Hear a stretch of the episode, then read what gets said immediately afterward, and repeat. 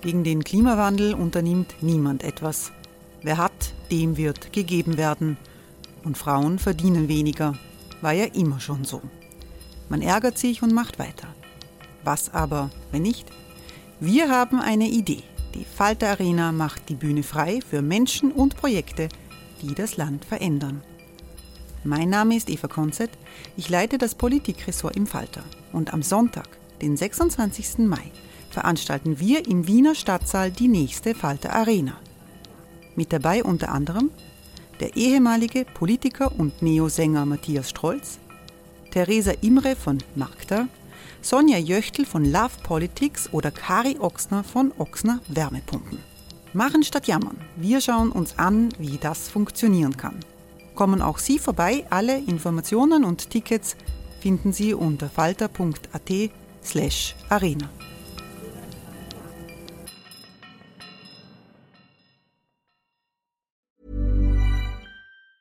It's that time of the year. Your vacation is coming up. You can already hear the beach waves, feel the warm breeze, relax and think about work. You really, really want it all to work out while you're away. Monday.com gives you and the team that peace of mind. When all work is on one platform and everyone's in sync, things just flow wherever you are. Tap the banner to go to Monday.com.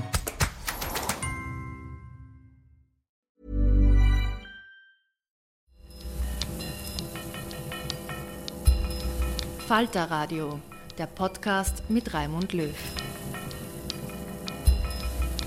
Sehr herzlich willkommen, meine Damen und Herren, zum Falter Radio für Samstag, den 15.09.2018. Die Repression gegen Journalisten in der Türkei hat seit dem gescheiterten Putschversuch vor zwei Jahren drastisch zugenommen. 150 Publikationen wurden eingestellt, 300 Journalisten verhaftet. Wiederholt sind auch ausländische Reporter festgenommen worden. Zuletzt war der österreichische Journalist Max Zierngast Opfer einer Verhaftungswelle unter dem Vorwand des Antiterrorkampfes. Er wurde diese Woche in Ankara festgenommen. Der Forderung von Reporter ohne Grenzen und anderer nach sofortiger Freilassung von Max Zierngast schließt sich das Falterradio an. Zu den Symbolen der Repression zählt der Fall der deutschen Übersetzerin und Journalistin Messale Tolu. Die Frau wurde 2017 verhaftet und wegen Terrorismus vor Gericht gestellt. Die Anklage warf ihr Verbindungen mit kurdischen Untergrundkämpfern und einer kommunistischen Guerilla-Organisation vor. Im Dezember 2017 wurde sie aus der Untersuchungshaft entlassen, erhielt aber ein Ausreiseverbot aus der Türkei. Der Vorfall führte zu schweren diplomatischen Verwicklungen zwischen Ankara und Berlin. Erst Ende August 2018 konnte Mesale Tolu nach Deutschland zurückkehren. Florian Klenk hat in Brüssel mit Mesale Tolu wenige Tage nach ihrer Rückkehr gesprochen. Mesale Tolu, Sie sind seit einigen Tagen wieder frei. Fühlen Sie sich frei? Ja, ich fühle mich frei. Äh, ich habe mich im Gefängnis auch schon frei gefühlt. Ich denke, wenn die Gedanken frei sind, dann ist der Mensch immer frei. Sie haben gerade eine Veranstaltung hier im Europäischen Parlament gehabt und haben sehr eindrucksvoll darüber erzählt, dass Ihre Nachbarn, äh, äh, die Türken, türkische Nachbarn in der Türkei, ähm, miterlebt haben, wie die Verhaftung verlaufen ist. Können Sie über die Verhaftung erzählen und über die Reaktionen, die die mhm. Nachbarn hatten, weil die doch sehr exemplarisch waren? Ja, also äh, in der Türkei muss bei jeder Razzia ein Nachbar, ein äh, objektiver Mensch äh, bei der Hausrazzia dabei sein. Ähm, meine Nachbarn hatten davor politisch gesehen eigentlich kein Interesse. Ähm, sie sind ganz normale, einfache Menschen, die ähm, einfach versuchen, ihr, Lebens, äh, ja, ihr Leben zu finanzieren und auch in der Türkei ihr Leben zu führen. Ähm, durch meine Razzia haben sie eigentlich gesehen, wie der Staat äh, durchgreifen kann, wie radikal der Staat äh, vorgehen kann. Und nach meiner Freilassung haben sie mich alle ins Herz geschlossen, haben äh, wirklich auch äh, ausgedrückt, dass sie äh, an diesem Tag sehr äh, traurig waren und dass sie das erste Mal sowas gesehen haben. Sie waren natürlich sehr unglücklich, dass sie bis zu diesem Tag eigentlich sowas nie miterlebt haben und dass sie erst so spät eigentlich das Gesicht des Staates eigentlich auch gesehen haben. Sie haben das geschildert, bevor wir zu Ihrer Zeit im Gefängnis kommen. Sie haben geschildert, dass die Medien in der Türkei eigentlich überhaupt nicht über diese repressiven Maßnahmen berichten können. Was wird, wie frei ist die Presse momentan in der Türkei? Welche Informationen haben türkische Staatsbürger über das, was Erdogan betrifft, können? Ja, also wie gesagt, die Medien, also etwa 90 Prozent der Medien sind in Mainstream-Media übergegangen. Die wurden aufgekauft, äh, zum Kauf erzwungen, auch wegen wirtschaftlichen Gründen. Und äh, natürlich äh, haben auch sehr viele Angst einfach gehabt. Die wollten nicht mehr kritisch berichten und äh, sind einfach ähm, sozusagen in die Obhut des Staates übergegangen. Ähm, es gibt natürlich immer noch eine freie äh, Medienlandschaft, aber die ist natürlich sehr geschwächt, weil sehr viele ins Exil flüchten mussten, weil sehr viele Journalisten inhaftiert sind und weil ihnen einfach die Mittel fehlen. Äh, man kann sagen, dass es eigentlich keinen Fernsehsender mehr gibt, also es ist wahrscheinlich wirklich sehr wenige Prozent ähm, die darüber berichten. Und wir wissen ja, dass eigentlich äh, in, auf allen, in allen Ländern die Bevölkerung mehr fernsieht als Zeitung liest. Das heißt, die Menschen bekommen es einfach nicht mit, was passiert. Sie haben beschrieben, dass von kritischen Fernsehsendern das Equipment beschlagnahmt wurde, äh, ja. übernommen wurde. Ja, also per Notstandsdekret wurden ja 150 Medienorgane geschlossen. Ich kenne es von der Radios, äh, von dem Radiostation Özgür Radio, die hat in Istanbul ähm, gearbeitet. Äh, der Radiosender wurde per Notstandsdekret gewaltsam geschlossen. Die Mitarbeiter wurden an diesem Tag festgenommen und dann ein paar Tage später freigelassen. Bevor noch äh, überhaupt eine Anklage, das Verfahren beendet wurde, wurden bereits die ganzen Mittel beschlagnahmt und an den äh, staatlichen Sender TRT übergegeben.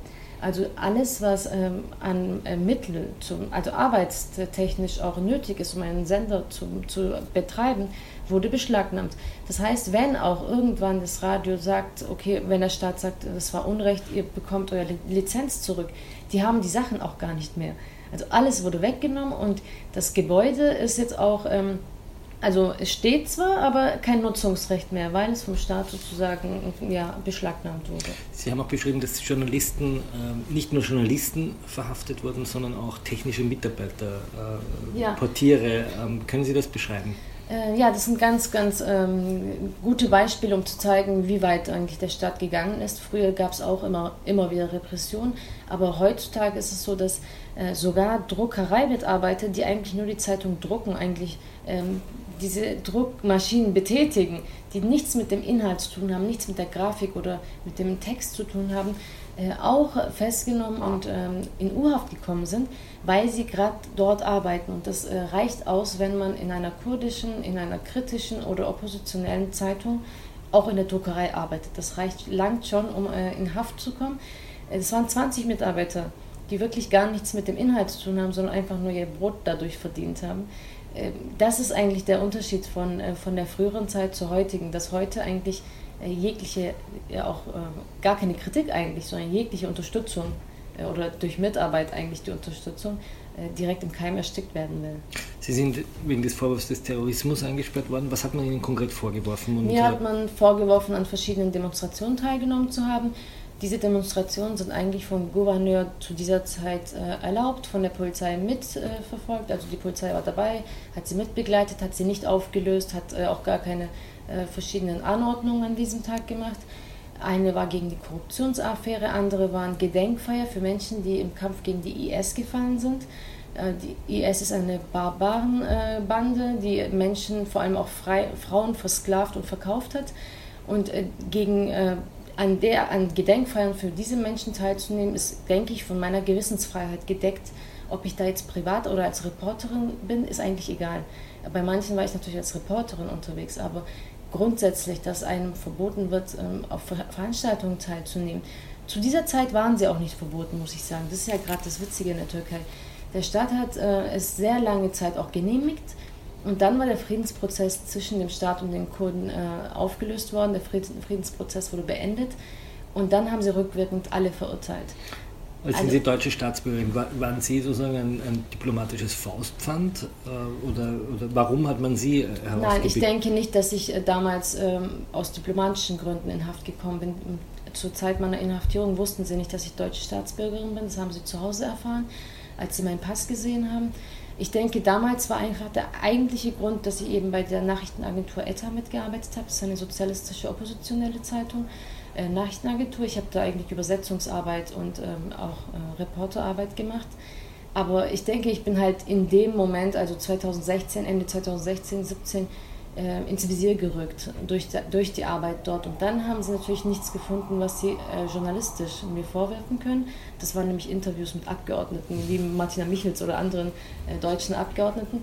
Und deswegen haben sie natürlich rückwirkend geschaut, ja, was kann man da machen? Haben sie halt diese Demonstrationen und Gedenkfeiern genommen.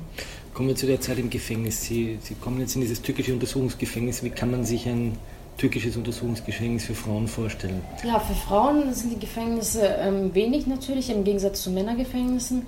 Die Kapazität war bei mir 600 Frauen, aber es war schon 1200 Frauen zu meiner Zeit inhaftiert. Das heißt, doppelte Kapazität, völlig ausgebucht. Ähm, sehr eng, muss man sagen. Das sind nur 8 Quadratmeter die Zelle. Ich war zwar in einer Gemeinschaftszelle, aber diese Gemeinschaftszelle hat Schlafzellen innen, innen drin noch. Ähm, und auf, in jeder Schlafzelle sind zwei Frauen. Äh, auf 8 Quadratmeter eigentlich kein Platz ähm, zu schreiben, zu lesen, sondern man muss sich eigentlich immer auf dem Bett setzen. Ja, und die Hygiene und äh, Umstände sind natürlich äh, schlecht, weil die JVA-Gebäude generell sehr alt sind und auch ähm, nicht renoviert werden, weil ich denke, dass dem Staat egal, wie es den äh, Inhaftierten geht, äh, das, das Einzige ist ja, man will die Inhaftierten sozusagen von der Gesellschaft abschneiden. Sie sind mit Ihrem Kind äh, verhaftet worden. Warum hat man Ihr Kind, äh, war das auf Ihren ausdrücklichen Wunsch, dass das Kind bei Ihnen bleibt oder war das auch ein Druckmittel? Äh, am Anfang war es natürlich ein Druckmittel, mich überhaupt in Haft zu nehmen, weil äh, dem Staat bewusst war, dass ich äh, als Mutter für meinen Sohn sorgen muss. Ihr mein Sohn war damals äh, zweieinhalb. zweieinhalb. Äh, mein Mann war bereits drei Wochen inhaftiert ähm, wegen ähnlichen Vorwürfen. Äh, ich musste meinen Sohn eigentlich selber, ich habe selber entschieden, ihn zu mir zu nehmen, weil es ihm psychisch nicht gut ging. Er hatte Verlustängste und Trennungsängste. Er dachte, ich habe ihn verlassen, weil er irgendwas ähm, gemacht hat. Ja, und ähm, er hatte halt äh, psychische Symptome gezeigt, die, die mir auch gezeigt haben, dass er bei mir sein muss.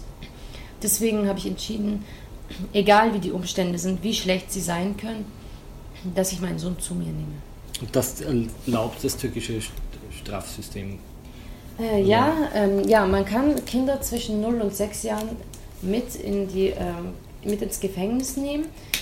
Ähm, aber die Umstände sind natürlich schlecht. Äh, erlaubt ist es schon, aber es gibt natürlich sehr viele Häftlinge, deren Kinder mehr als drei, vier Jahre dabei sind. Und sobald die Kinder ihr sechstes Lebensjahr vollendet haben, müssen sie raus. Und dann fängt das eigentliche Problem an. Wenn die Mütter immer noch im Gefängnis sind, sind die Kinder auf sich allein gelassen. Und werden plötzlich von den Müttern getrennt?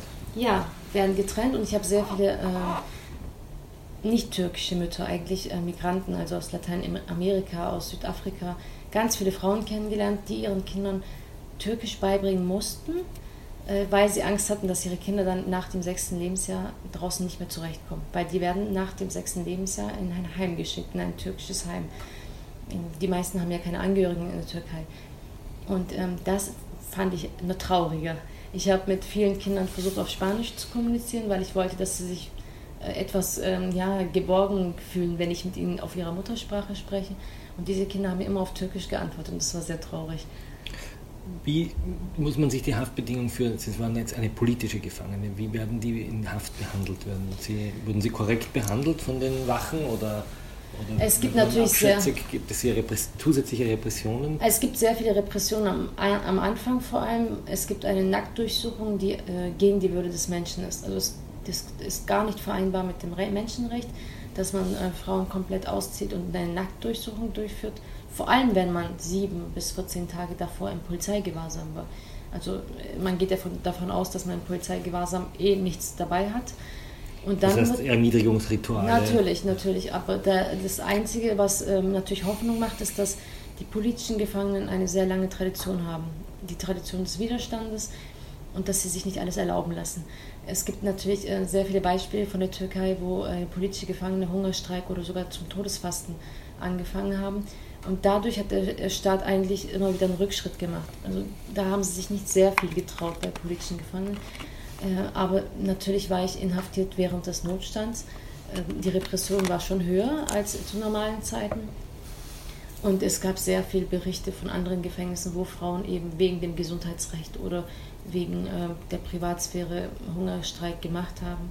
Ähm, ich habe auch, also von wenigen Wärterinnen eigentlich immer wieder gesehen, dass sie ihre Macht ausüben wollen. Aber ich denke, ähm, die Mehrheit ist nicht so. Also ich bin, äh, ich wurde nicht misshandelt oder When you're ready to pop the question, the last thing you want to do is second guess the ring. At Bluenile.com, you can design a one of a kind ring with the ease and convenience of shopping online. Choose your diamond and setting. When you find the one, you'll get it delivered right to your door. Go to Bluenile.com and use promo code LISTEN to get $50 off your purchase of $500 or more. That's code LISTEN at Bluenile.com for $50 off your purchase. Bluenile.com code LISTEN.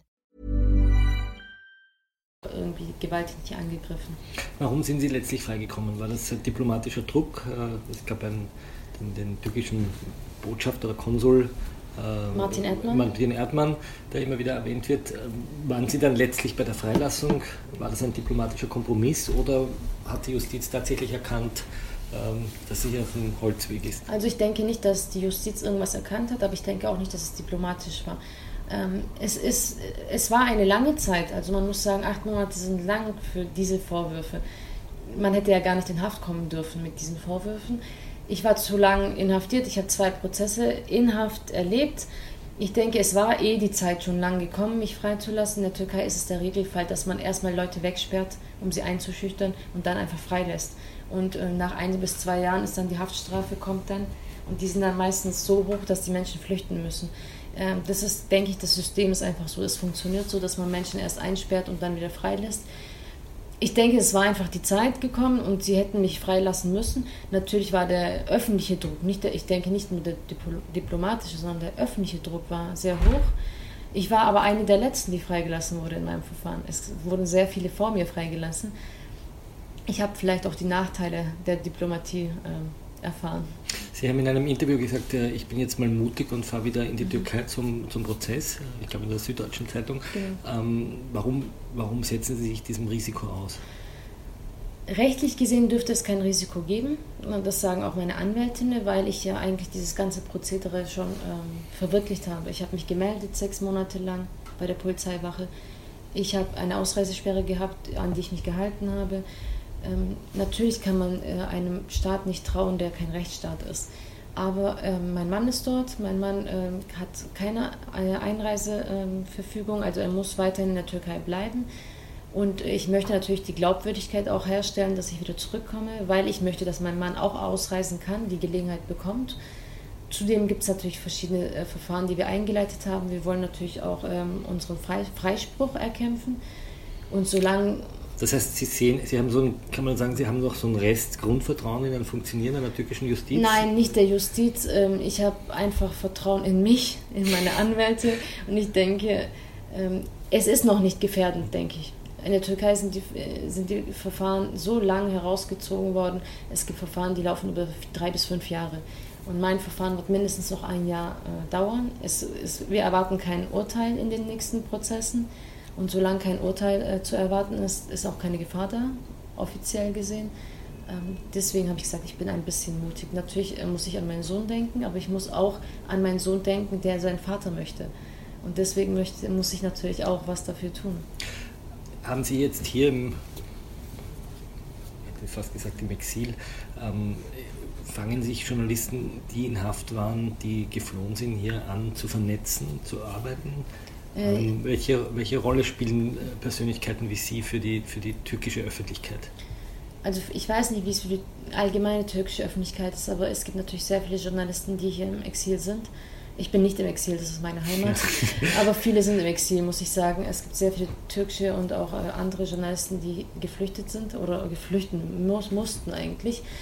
Ähm, es gibt schon, also nicht eine direkte Vernetzung, nicht offiziell, aber es gibt eine Solidarität. Ich nenne das Solidarität lieber. Ähm, wir fragen nacheinander. Ähm, natürlich gibt es viele, die jetzt in verschiedenen Medien arbeiten in Deutschland. Äh, es gibt natürlich auch Medien, die jetzt sich hier äh, eigentlich verwirklichen und äh, auch Angebote bieten für Journalisten, die aus, dem, aus der Türkei hergekommen sind. Ich denke, in Zukunft wird es bestimmt ein Netz geben für Journalisten, die sich gegenseitig unterstützen und ähm, solidarisieren möchten.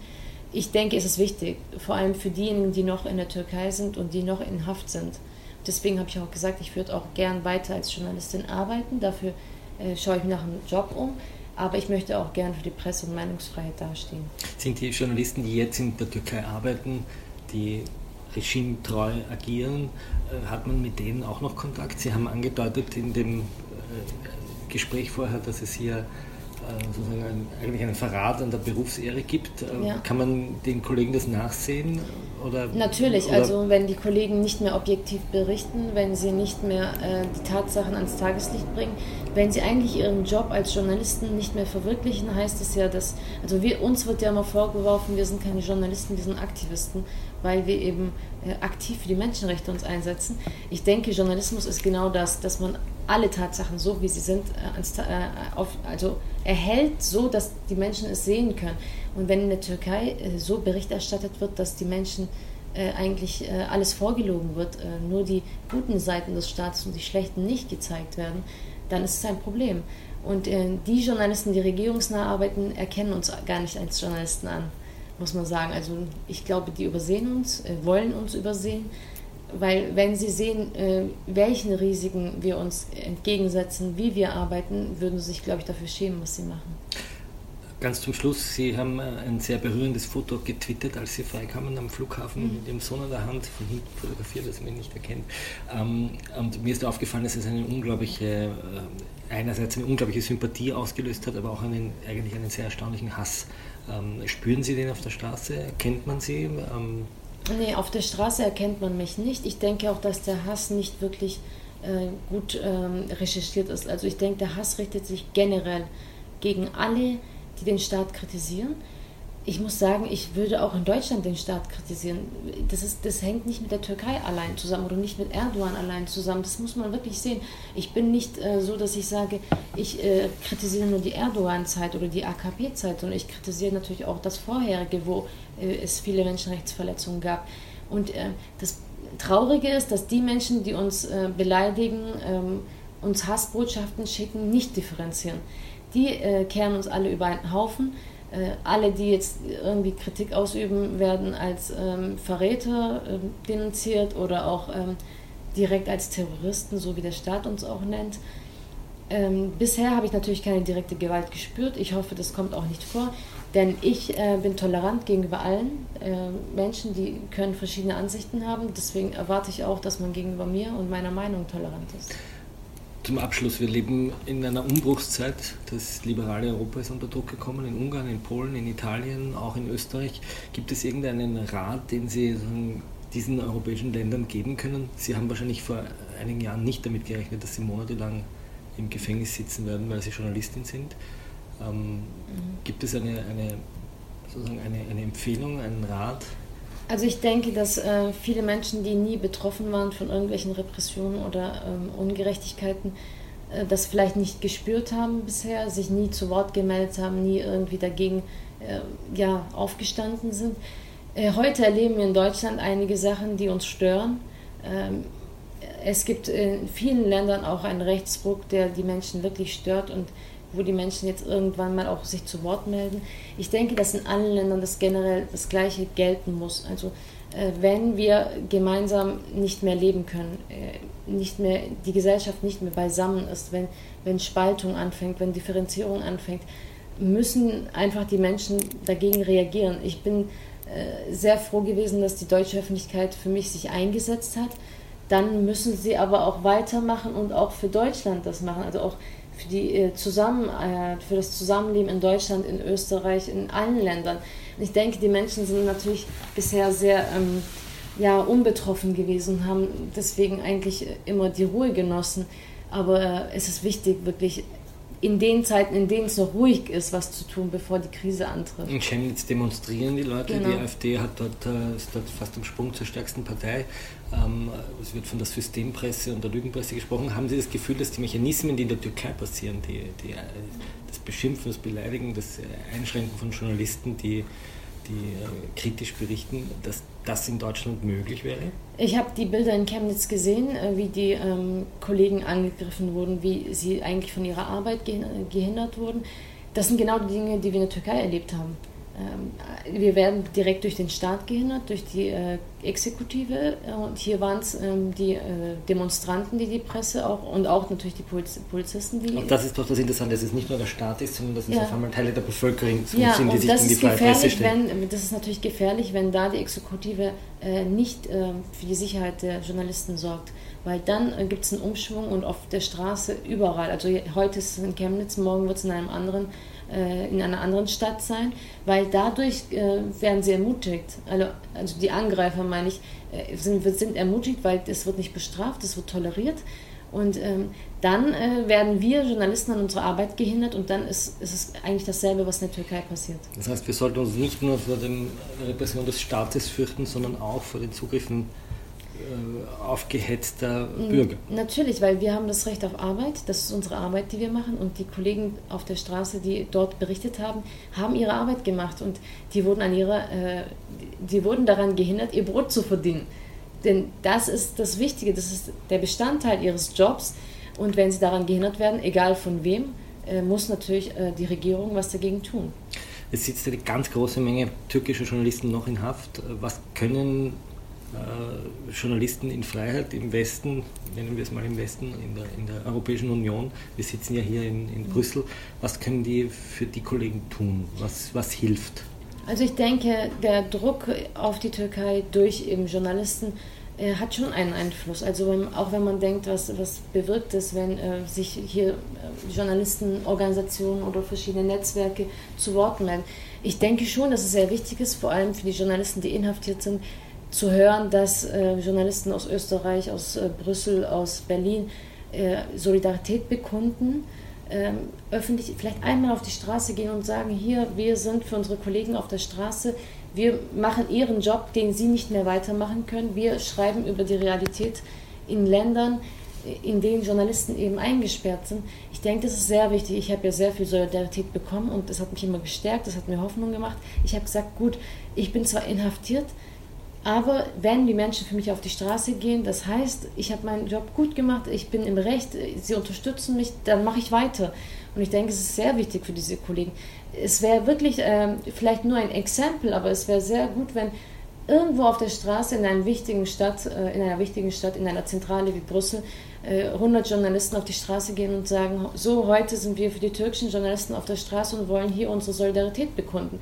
Ich denke, das wäre schon ein sehr guter Schritt. Das war ein Interview mit der vor wenigen Tagen aus der Türkei nach Deutschland ausgereisten Journalistin Mesale Tolu, das Florian Klenk in Brüssel geführt hat. Ich verabschiede mich von den Zuhörern auf UKW, die uns im Freirad Tirol und auf Radio Agora in Kärnten zuhören. Außergewöhnliche Interviews zu internationalen und österreichischen Themen können Sie Woche für Woche im Falter finden. Wenn Sie auf dem Laufenden sein wollen, dann können Sie den Falter abonnieren oder Sie können ein vierwöchiges Probeabo gratis bestellen. Über die Homepage www.falter.at/abo ist das möglich. Die Technik betreut Anna Goldenberg. Ich verabschiede mich bis zur nächsten Folge.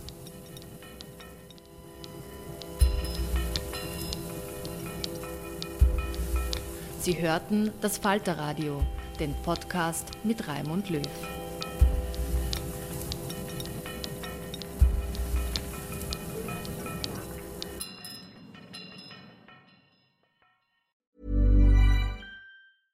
Even when we're on a budget, we still deserve nice things. Quince is a place to scoop up stunning high-end goods for 50 to 80% less than similar brands. They have buttery soft cashmere sweaters starting at $50, luxurious Italian leather bags, and so much more. Plus, Quince only works with factories that use safe, ethical, and responsible manufacturing. Get the high-end goods you'll love without the high price tag with Quince. Go to quince.com/style for free shipping and 365-day returns. Imagine the softest sheets you've ever felt. Now imagine them getting even softer over time. That's what you'll feel with Bowl and Branch's organic cotton sheets. In a recent customer survey, 96% replied that Bowl and Branch sheets get softer with every wash. Start getting your best night's sleep in these sheets that get softer and softer for years to come. Try their sheets with a 30-night guarantee. Plus, get 15% off your first order at bowlandbranch.com. Code BUTTERY. Exclusions apply. See site for details.